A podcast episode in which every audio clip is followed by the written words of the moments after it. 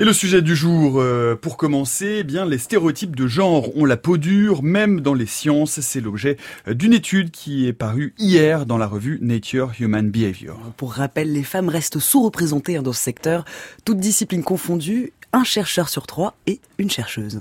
Ce n'est pas un travail militant ici, hein, c'est une recherche de psychologie sociale et cognitive. Elle a été menée sur 10 instituts du CNRS et a suivi pendant deux ans 40 jurys responsables des nominations aux postes prestigieux.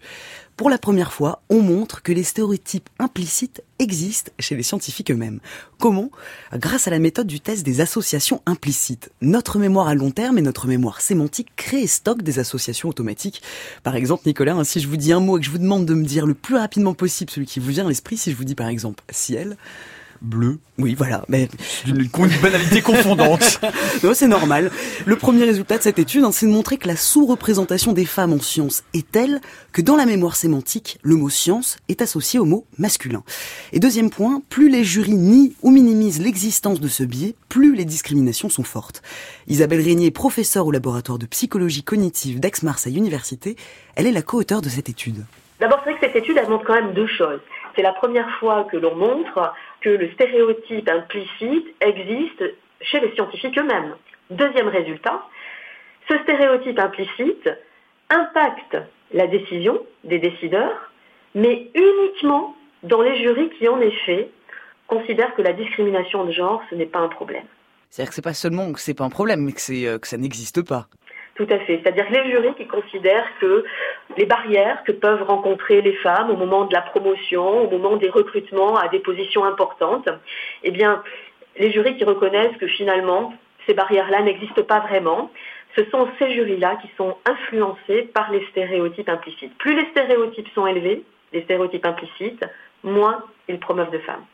Alors c'est vrai qu'il y a ce résultat euh, qui peut paraître négatif parce que dans les faits, en effet, il y a un, jury sur deux qui ne reconnaît pas la discrimination que peuvent subir les femmes en sciences et qui, dans le même temps, au plus leur stéréotypie implicite est élevée, au moins ils vont promouvoir de femmes. Donc ça, c'est l'aspect négatif des résultats. Mais ça veut dire finalement, euh, dans nos résultats, on a la solution aussi.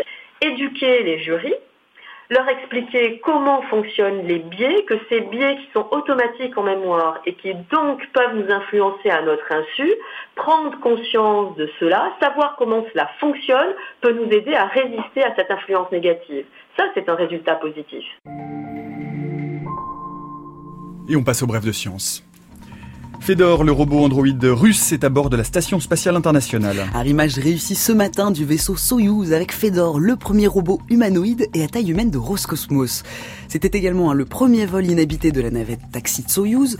Suite au couac de l'an passé, l'agence russe teste de nouveaux systèmes d'urgence. Fedor, lui, a pour mission d'apprendre à assister les astronautes de la station spatiale. Dans Physical Review Letters, des physiciens irlandais viennent de créer le plus petit moteur thermique au monde. C'est un moteur à échelle nanométrique il est 10 milliards de fois plus petit qu'un moteur de voiture. Il n'est constitué que d'un seul atome, un ion de calcium 40, jusqu'à présent, hein, en thermodynamique des systèmes physiques microscopiques.